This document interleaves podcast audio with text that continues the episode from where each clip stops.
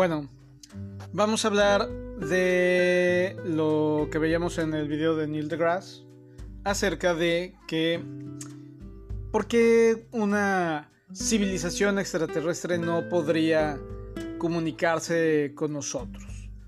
Bueno, en el video Neil deGrasse dice que la diferencia que tenemos de porcentaje de secuencia genética con los chimpancés es de alrededor del 1%.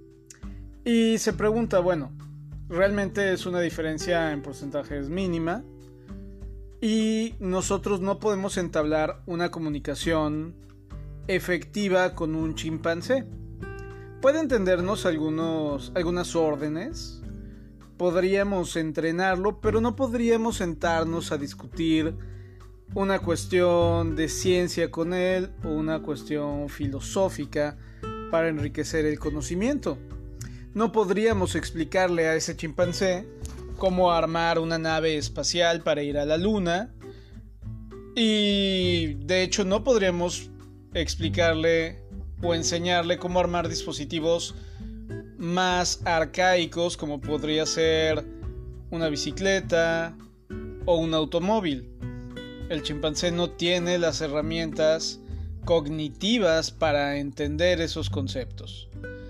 Ahora, si viniera una civilización extraterrestre que evidentemente tendría una diferencia mayor al 1% de su material genético con el nuestro, suponiendo que su material genético y su estructura de la vida sigue las mismas reglas que la vida en la Tierra. ¿Por qué pensamos que somos tan inteligentes o tan importantes que podríamos hacer lo que el chimpancé no hace. Entonces, eso tiene que ponernos a reflexionar sobre nuestros conocimientos y nuestros avances. En lo personal, dudo que una civilización extraterrestre nos haya visitado o nos esté visitando, puesto que las leyes que conocemos de la física no permitirían ese tipo de interacción.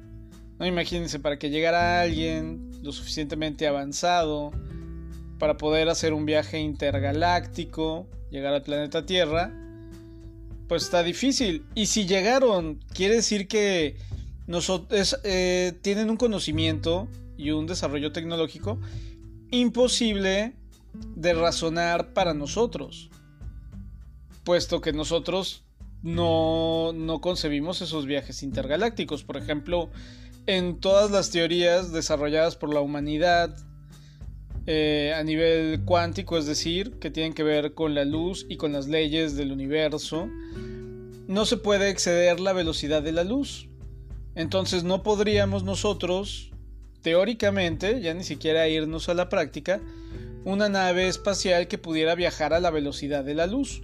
Y aunque pudiéramos desarrollarla, no podríamos llegar vivos a ningún sitio fuera de esta galaxia, puesto que son cientos o miles de años luz de distancia. Entonces, bueno, a eso se, refería el video de Neil deGrasse.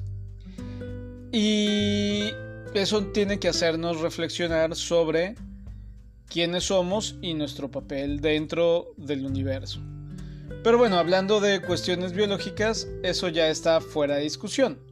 Lo más que vamos a llegar al universo a buscar vida es entender cómo esas moléculas orgánicas llegaron a la Tierra siguiendo la teoría del origen extraterrestre o panspermia y también sobre las partículas virales, hablando ya de astrobiología de virus.